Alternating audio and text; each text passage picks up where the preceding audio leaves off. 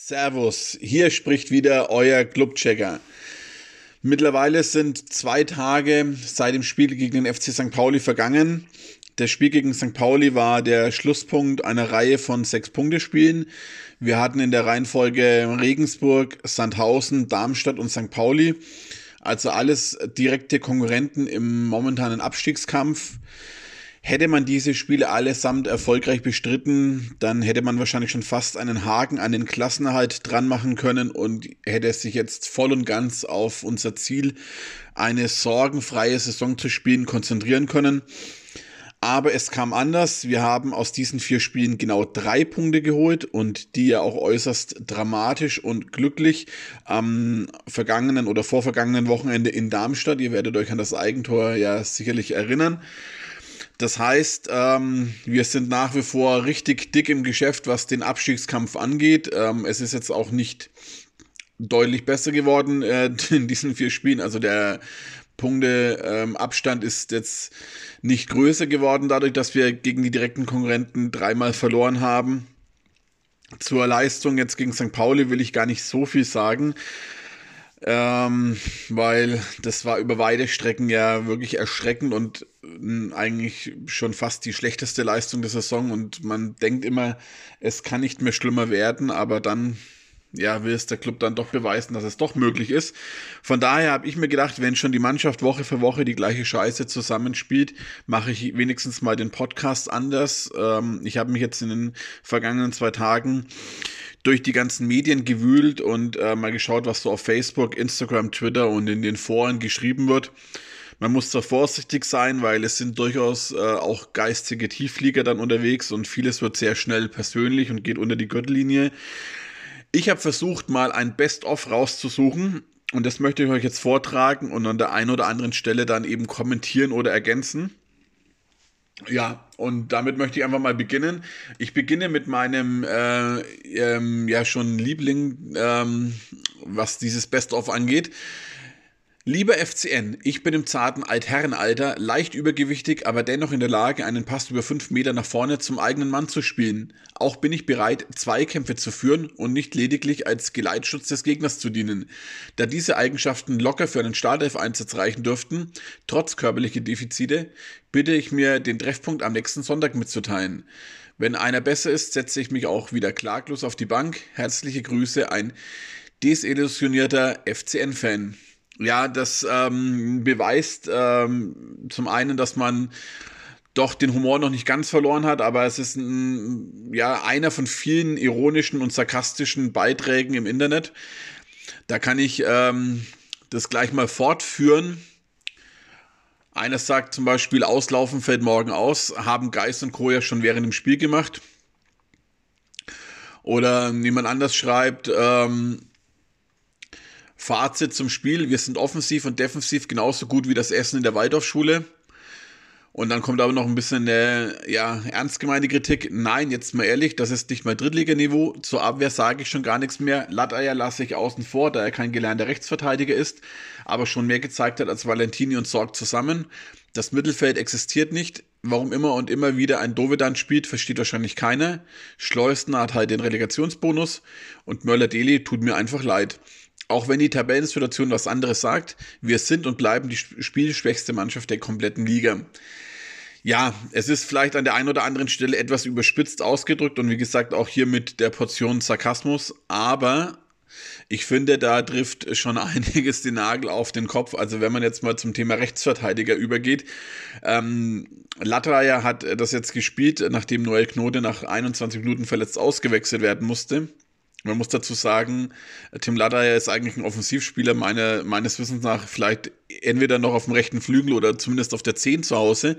Er ist sicherlich kein Rechtsverteidiger, auch wenn er das wahrscheinlich in den letzten Wochen ähm, im Training des Öfteren mal ähm, ja, ausprobiert hat.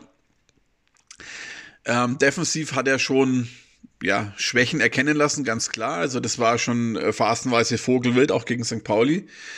Ähm, aber auch hier, man muss äh, sagen, Valentini und Sorg haben das auch schon gebracht. Also defensiv äh, war er jetzt sicherlich nicht besser, aber ob er schlechter war als Valentini oder Sorg, lasse ich mal dahingestellt. Also das könnte sich auf ähnlichem Niveau bewegen. Offensiv sah es hingegen ganz gut aus. Also er hatte auch die Flanke zu dem 1 zu 2 gegeben, die dann äh, unser Neuzugang Borkowski dann äh, per Kopf verwertet hat. Von daher, also offensiv sah es gut aus, defensiv nicht zwingend schlechter. Von daher, warum nicht weiter? Dann wird über Dovedan und Schleusener gesprochen.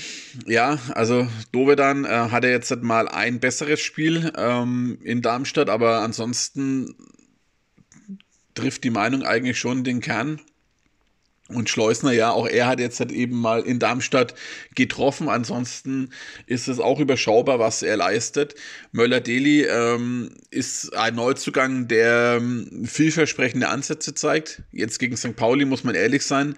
Er war zwar in den letzten 10, 15, 20 Minuten stark und präsent und ähm, hat auch noch zwei gute Abschlüsse gehabt. Aber davor war er genauso nicht präsent wie der Rest. Also von daher äh, ich habe Hoffnung, dass er im, im Laufe der Restsaison für uns ein wichtiger Spieler sein wird, weil er, wie gesagt, gute Ansätze gezeigt hat, aber es war natürlich auch nicht alles Gold, was glänzt in den anderen ähm, Spielminuten gegen St. Pauli.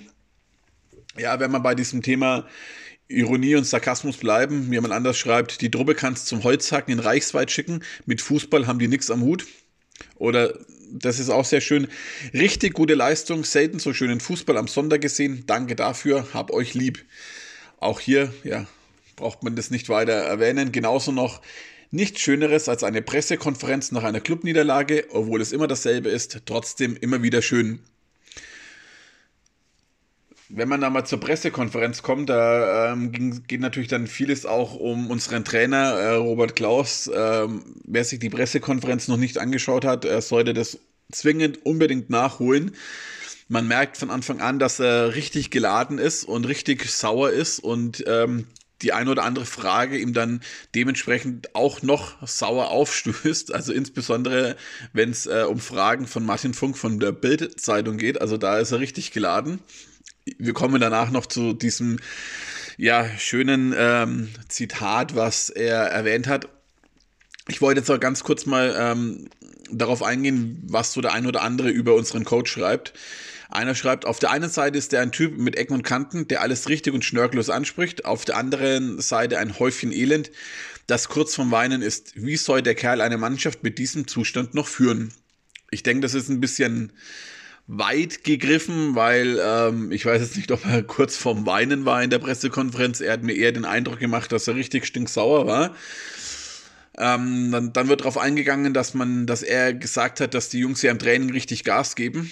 Da fragt dann jemand nach, wenn die Jungs wirklich im Training Gas geben, wieso kommt dann sowas am Wochenende immer dabei raus? Die Frage ist dann wohl schon berechtigt. Dann schreibt jemand anders, das muss jetzt definitiv Konsequenzen haben. Die Lichtblicke waren heute Scheffler, Möller-Deli, Lataya und Borkowski, der Rest leider unterirdisch. Wir haben keinen Anführer auf dem Platz. Also das ist auch eine versteckte Kritik an dem Trainer, wo ich sagen muss, ja, also Scheffler möchte ich jetzt sogar für, für den Sonntag ausklammern. Möller-Deli hatte ich ja gerade angesprochen, genauso Lataya und Borkowski das ist schon irgendwo richtig und dass wir keinen Anführer auf dem Platz haben, ist ja schon eine versteckte Kritik auch äh, an den Trainer, weil er ja auch natürlich die Mannschaft auf den Platz schickt und in gewisser Weise für die Mannschaft dann verantwortlich ist. Ähm, ich weiß nicht, ob das wirklich zutrifft. Haben wir wirklich keinen Anführer auf dem Platz? Wie seht ihr das? Ihr könnt es gerne auch dann mal kommentieren auf Instagram oder so. Klar, wir haben ähm, auch letztes Jahr das Problem gehabt, dass wir jetzt nicht zwingend eine gute Hierarchie im Team hatten. Ich hatte schon den Eindruck, dass es sich in dieser Saison ähm, verändert hatte und verbessert hatte. Momentan könnte man den Eindruck gewinnen, da gebe ich dem, ja, dem, dem Poster dieses Beitrags dann schon recht. Ähm, jemand anders schreibt, und das finde ich sehr, sehr spannend, und das möchte ich euch jetzt mal äh, im Detail nochmal erklären oder erzählen. Äh, ich muss es nur ganz kurz finden. Ähm, die kotzen mich so an. Ich verstehe es nicht. Die fangen gut an, weil sie hochpressen und dann als beide Hamburger Innenverteidiger gelb haben und man mit Offensivzweikämpfen eventuell einen Platzverweis provozieren könnte, hört man einfach mit dem Pressing auf. Und dann baut sich mehr und mehr Druck auf und der zweite Riesenbock von Mühl führt zum Tor. Und wie Spiele ausgehen, wenn wir mal hinten liegen, weiß man ja. Also das ist im Endeffekt eigentlich genau meine Spielzusammenfassung, wenn man so haben will, weil in den ersten zehn Minuten sind wir wirklich gut im Spiel drin gewesen. Wir haben, wie gesagt, hochgepresst, haben die Hamburger immer wieder zu Fehlern gezwungen und wie gesagt, beide Innenverteidiger haben relativ schnell die gelbe Karte bekommen. Und dann hätte man da, wenn man weiterhin vorne draufgegangen wäre, tatsächlich vielleicht Richtung, Richtung Gelb-Rot mal den ein oder anderen Zweikampf führen können. Beziehungsweise man hat einfach gemerkt, dass wir so die, äh, die Gäste da unter Druck setzen konnten. Also wir waren ja wirklich gut drin im Spiel. Das kann jetzt auch nichts mit der Auswechslung von Noel Knode dann zu tun haben, dass dann dadurch der Bruch ins Spiel kam. Und ich verstehe einfach nicht, warum man, wenn man so im Spiel drin ist und merkt, dass man wirklich gut äh, Rande kommt, warum man dann plötzlich das Spielen aufhört. Also das ist jetzt etwas, was sich wie ein roter Faden durch die Saison zieht. Man ist teilweise wirklich gut drin in der Partie und plötzlich läuft es komplett in die andere Richtung. Oder andererseits, man ist lange Zeit gar nicht drin im Spiel und hinten raus äh, klappt es dann plötzlich. Ähm, ich weiß nicht, warum wir es nicht schaffen, mal über 90 Minuten eine konsequent gute Leistung abzuliefern. Das äh, zieht sich, wie gesagt, wie ein roter Faden durch die ganze Saison. Also ich kann mich an wenige Spiele erinnern, wo wir es über 90 Minuten geschafft haben. Und wenn wir es geschafft haben, dann waren das unsere erfolgreichen Spiele. Also das, wie gesagt, eine sehr schöne Zusammenfassung, was ähm, den Spielverlauf des Sonntags wiedergibt. Ja, wenn man nochmal zu so ironischen oder sarkastischen Meinungen zurückkommt, hoffentlich darf man im Sommer wieder ins Stadion. Wäre doch schade, wenn man solche Highlights wie äh, Meppen, Werl und Türgücü nicht live sehen darf. Jetzt mal ernsthaft, wie groß hätte denn bitte der Knall im Sommer in Ingolstadt noch sein müssen, dass auch die Verantwortlichen kapieren, dass es mit der Mannschaft einfach nicht reicht. Gut, dann noch die Hinrunde abzuwarten und zu hoffen, dass es besser wird, kann ich noch minimal nachvollziehen. Aber nach der Vorrunde dann trotzdem im Winter nicht nachzulegen, grenzt schon fast an Vorsatz. Der Letzte, der was dafür kann, ist der Trainer. Mit der Truppe äh, würde Klopp oder Guardiola auch nichts holen. Finde ich eine, äh, eine, eine einerseits ganz gute Aussage, andererseits glaube ich schon, dass wir im Winter versucht haben nachzulegen, aber entweder hätte es uns nicht weitergebracht oder es war zu teuer. Das ist, glaube ich, tatsächlich ähm, das Problem, was wir haben, weil einen nackten Mann kann man halt nicht in die Tasche langen und wir haben zwar jetzt den einen oder anderen Spieler abgegeben und sparen uns dadurch vielleicht Gehalt, aber ich glaube, groß Spielraum haben wir einfach nicht, weil das Minus, was wir in dieser Saison ähm, erzielen werden, wohl richtig gewaltig ist und uns richtig wehtun wird. Von daher, ich glaube, man hat schon probiert, im Winter nachzulegen. Man hat, glaube ich, schon erkannt, dass wir Probleme bekommen könnten oder Probleme hatten. Aber wir konnten es einfach nicht. Das ist schlicht und einfach das Problem ja, den ein oder anderen wütenden oder verärgerten Kommentar möchte ich euch auch nicht vorenthalten. Jemand schreibt, äh, jemand schreibt ähm, die Verantwortlichen und die Mannschaft haben es nach 25 Jahren geschafft, dass ich bald keinen Bock mehr habe, mir das weiter anzuschauen. Spielerisch seit Jahren eine Katastrophe, aber früher wurde wenigstens gekämpft. Das hat auch nichts mehr mit äh, einem Prozess zu tun. Das ist einfach alles nicht profitauglich. Ich schäme mich über solche Leistungen. Im Winter hat man es wieder versäumt, die Schwachstellen zu verstärken. Da zählen auch die fehlenden finanziellen Mittel nicht als Ausrede. Ein Abstieg bedeutet und kostet weitaus mehr. Ich habe die Schnauze voll, Woche für Woche derselbe Scheiß. Passt gerade zu dem Thema, was wir gerade hatten. Also ich bin schon der Meinung, dass es an, der, an den finanziellen Mitteln äh, scheitert, weil Klar, man ist sich darüber durchaus bewusst, dass ein Abstieg noch viel, viel, viel teurer ist und der Super-GAU für uns wäre. Aber dennoch glaube ich, dass wir einfach keine Mittel hatten. Ansonsten ähm, das gleiche Thema wie gerade. Jemand anders schreibt, für mich gibt es zwei Denkansätze. Erstens, die Spieler können es nicht besser, weder einzeln noch im Verbund. These wird dadurch unterstützt, dass ähm, durch Erkenntnis, dass bisher kein Trainerteam eine Besserung auf Dauer erreichen konnte. Zweitens Arbeitsverweigerung. Der Verdacht erhärtet sich immer mehr ähm, dass Alibi-Fußball gespielt wird. Ähm, dem Verein sind da die Hände gebunden. Alles kannst du, alle kannst du ja nicht rausschmeißen. Lösungsansätze, aufhören von Qualität zu sprechen, Gehälter anpassen, Nachwuchs, Nachwuchs fördern und vor allem, was treibt eigentlich der Scouting-Bereich? Das sollen doch tatsächlich Spieler in anderen bayerischen Vereinen eingeschlagen haben. Dazu muss man endlich vom hohen Ross runter und erkennen, es muss von vorn angefangen und neu aufgebaut werden, aufgrund der finanziellen Situation für das Wirtschaftsunternehmen 1. FCN, eben mit jungen, günstigen Spielern mit Potenzialverdacht. Auch hier finde ich, sind schon gute Aussagen dabei, auch wenn alles vielleicht eine Spur zu überspitzt klingt. Man könnte jetzt noch viele weitere ähm, Beiträge erwähnen, die einerseits, wie gesagt, wütend sind, verärgert sind oder eben dann ironisch oder sarkastisch. Ich will es jetzt mal dabei belassen. Ich gehe eine kurze Pause und komme dann zurück mit den offiziellen Aussagen und vor allem mit dem, was Robert Klaus dann auf der Pressekonferenz genau gesagt hat. Bis gleich.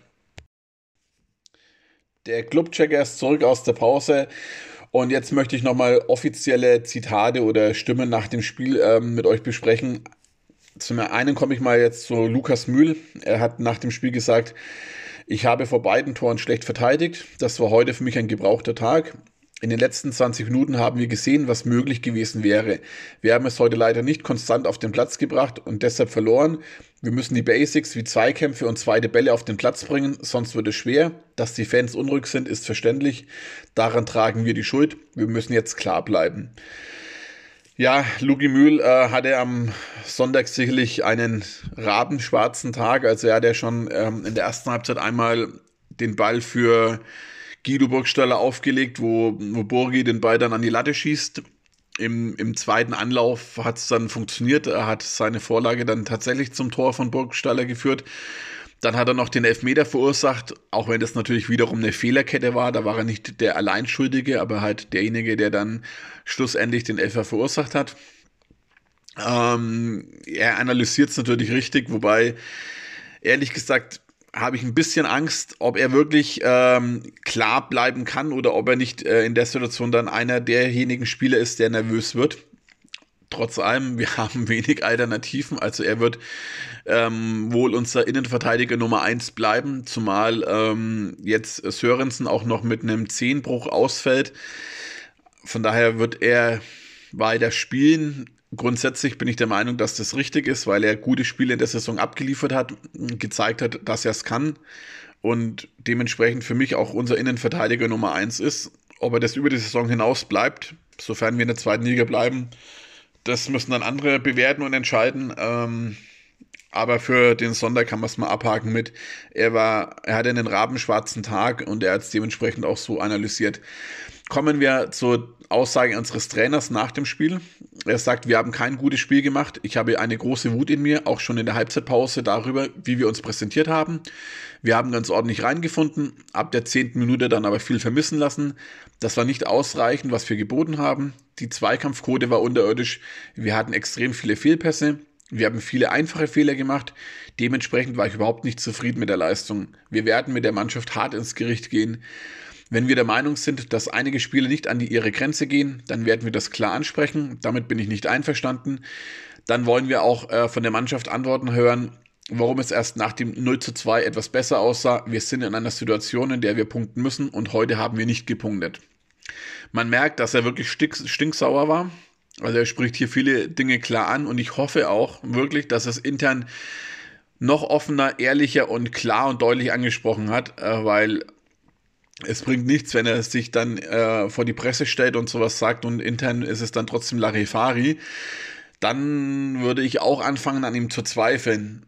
Momentan tue ich das noch nicht. Also ich habe heute auf Instagram ja auch die Frage gestellt, wie ihr den Trainer seht und was eure Meinung ist. Und es kamen auch die Antworten zurück. Er ist ein junger Trainer, man muss ihm noch Zeit geben, er braucht noch mehr Erfahrung und er ist der richtige Mann. In einem Punkt bin ich ein bisschen zwiegespalten. Zeit geben, Erfahrung sammeln, dazu sind wir gerade in der falschen Situation. Also er muss schon jetzt abliefern. Aber grundsätzlich bin ich der Meinung, wir haben bewusst vor der, vor der Saison einen Trainer wie ihn geholt, einen jungen Trainer mit neuen Ideen, mit neuen Ansätzen. Ja, vielleicht einen sogenannten Laptop-Trainer, so schön wie es in der Presse immer heißt. Aber wir haben uns bewusst für dieses Konzept entschieden und ja, es läuft gerade nicht rund, ganz klar, aber in vielen Punkten sehe ich erstmal die Mannschaft in der Pflicht und nicht ihn. Und ähm, von daher bin ich schon der Meinung, er ist nach wie vor der richtige Coach, um es zu probieren. Ähm, ich hoffe, dass er aber innen, intern auch ja, ein bisschen der harte Hund wird, weil ich glaube, die Mannschaft braucht jemanden, der ihnen in den Arsch tritt. Dann kommen wir jetzt mal zum Zitat, dass er viral gegangen ist und gerade überall präsent ist, sei es die Bildzeitung, sei es der Kicker, seien es Elf Freunde, Sportschau, BR, wo auch immer. Es wird gerade überall groß und breit diskutiert und ich möchte das einfach nochmal im Detail vorlesen, äh, weil er wurde gefragt, ähm, von Martin Funk von der Bildzeitung, ähm, wie denn sein Matchplan war, weil er konnte ihn nicht erkennen. Und äh, man hat gemerkt, Robert Klaus ist wirklich angefressen, was dieses Thema angeht und hat dann dementsprechend überspitzt reagiert. Und ich hoffe, dass das auch jeder erkannt hat, dass das dann auch eine überspitzte Antwort war. Also pisst du mir ans Bein, dann ähm, gibt es aber Saures so ungefähr. Also er hat gesagt, wir sind in einem 4-2-2-2 auf Pressinglinie 1 angelaufen. Nach Ballgewinn wollten wir über den Ball für einen Zehner umschalten. In Ballbesitz sind wir in eine Dreierkette abgekippt mit einem asymmetrischen Linksverteidiger und einem breitziehenden linken Zehner, sodass wir in einem 3-4-3 respektive 3-1-5-1 abgekippt sind, je nachdem, wo sich Dove aufgehalten hat. Ja, das klingt jetzt erstmal wie Fachchinesisch und recht äh, hochgestochen. Wenn man sich jetzt im Detail durchliest und ein bisschen Ahnung hat, dann ist vieles auch relativ easy zu erklären und es ist halt diese ja, neue Fußballersprache, sage ich mal. Aber andererseits, die Presse macht es doch auch nicht anders, ja. Also die Presse be benutzt doch auch neue Begrifflichkeiten wie Sprintintensität, Expected Goals oder, oder solche Sachen. Also im Endeffekt war das einfach eine überspitzte Antwort auf die Frage, weil ähm, er war halt einfach stinksauer in dem Moment. Also ich würde das jetzt halt ähm, nicht so hoch aufhängen. Und äh, die elf Freunde haben heute nochmal einen ganz guten Kommentar dazu abgegeben, wo sie das nochmal äh, alles zusammengefasst und relativiert haben, meiner Meinung nach. Ja, also von daher möchte ich diesen, dieses Zitat jetzt auch äh, sein lassen und wie gesagt nochmal meine abschließende Meinung zu Robert Klaus äh, kundtun, ähm, dass ich finde, dass er nach wie vor der richtige Mann bei uns ist, weil ich glaube, dass er mit seinen Ideen, die er grundsätzlich hat, schon für uns wertvoll sein kann oder werden kann. Es braucht vielleicht die gewisse Zeit und natürlich braucht es jetzt aber auch Punkte. Und damit möchte ich jetzt mal zum Clubcheck und zum Ausblick auf die nächsten Spiele kommen. Also, wir spielen jetzt am kommenden Wochenende in Karlsruhe. Karlsruhe ist sicherlich eine der formstärksten Mannschaften der Liga aktuell, so wie es auch St. Pauli gerade ist. Ähm, Karlsruhe letztes Jahr auch unten drin gestanden. Ihr wisst es ja, am letzten Spieltag haben sie uns äh, überholt, standen bis dahin auf dem Relegationsplatz. Jetzt sind sie, kann man schon sagen, denke ich, noch dick im, im Aufstiegskampf mit dabei. Also es wird sicherlich wieder ein Spiel werden, wo uns nichts geschenkt wird. Auf rechts hinten Knote fällt aus, Valentini ist fraglich, Sorg ist wieder spielberechtigt. Also ich gehe fast davon aus, dass wir mit Olli Sorg äh, auf der Rechtsverteidigerposition beginnen. In der Innenverteidigung wird wohl Asker Sörensen ausfallen mit seinem Zehnbruch. Da gehe ich jetzt davon aus, dass Markreiter die Alternative Nummer 1 ist, nachdem er auch am Sonntag zur Halbzeit reinkam. Ich persönlich bin von Markreiter momentan wirklich sehr enttäuscht. Er ist halt natürlich, was die, die, das Tempo angeht, schon sehr im Hintertreffen, aber hoffe, dass es mit der Spielpraxis jetzt vielleicht auch besser wird. Ja, Handwerker hat jetzt auch nicht überzeugt in den letzten Spielen, meiner Meinung nach. Ähm, Mühl hatten wir jetzt schon vorhin thematisiert. Martinia war jetzt gegen, gegen St. Pauli bei den Toren machtlos. Ansonsten hat er ein, zwei Mal ganz gut ähm, pariert. Da wird sicherlich kein Wechsel stattfinden, das kann ich mir nicht vorstellen. Also stellt sich Torwart und Abwehr schon mal von alleine auf. Martinia, Handwerker, Markreiter, Mühl und Sorg. Das ist die Mannschaft, die ich hinten erwarte, die Defensivreihe. Auf den Sechserpositionen mit Geis und Kraus wird man wohl auch ins Spiel gehen. Und vorne ist meiner Meinung nach der Wechsel zu erwarten. Scheffler wird wohl dann wieder von Anfang an beginnen. Auf den Mittelfeldpositionen Möller-Deli ist sicherlich äh, zu 100% gesetzt. Das heißt, wir haben jetzt weg neun Positionen und zwei sind dann noch verfügbar. Man kann hoffen, dass Robin Hack zurückkommt. Ist zwar auch ein Spieler, der zwischen Kreisklasse und ähm, ja, Bundesliga-Niveau äh, pendelt. Also da ist es ein sehr breites Feld, wo er sich aufhalten kann. Und die letzte Position, ehrlich gesagt, ich kann es nicht beantworten, wenn ich das sehen möchte. Wahrscheinlich am ehesten noch Fabian Nürnberger natürlich, so dass man dann sagt, defensives Mittelfeld, Geis und Kraus, offensives Mittelfeld, Nürnberger, Möller-Deli, Hack und vorne drin Scheffler. Das wäre mein Team für Spiel in Karlsruhe und dann hoffe ich, dass wir dort irgendwas Zählbares mitnehmen. In Karlsruhe gab es Spiele, da sahen wir immer wieder mal ganz gut aus. Und nach dem Karlsruhe-Spiel haben wir dann ein Heimspiel, was natürlich ich, ich traue es mich schon kaum sagen, aber wieder so eine Sechs-Punkte-Nummer ist. Da spielen wir dann nämlich gegen Eintracht Braunschweig. Also wenn es ein, ein Pflichtsiegspiel gibt, dann das, ja, weil die Wochen danach werden nicht einfacher. Unsere Auswärtsspiele sind jetzt allesamt knallhart. Im März spielen wir in Düsseldorf und dann in der Westvorstadt. Also mir schwan Übles. Wir müssen jetzt unsere Heimspiele gewinnen. Hoffen wir erstmal, dass wir in Karlsruhe irgendwas Zählbares mitnehmen und den, Abstie den Abstand auf die Abstiegsränge beibehalten können und vielleicht dann in den nächsten Wochen irgendwie durchatmen können. In diesem Sinne, macht's gut, euer Clubchecker.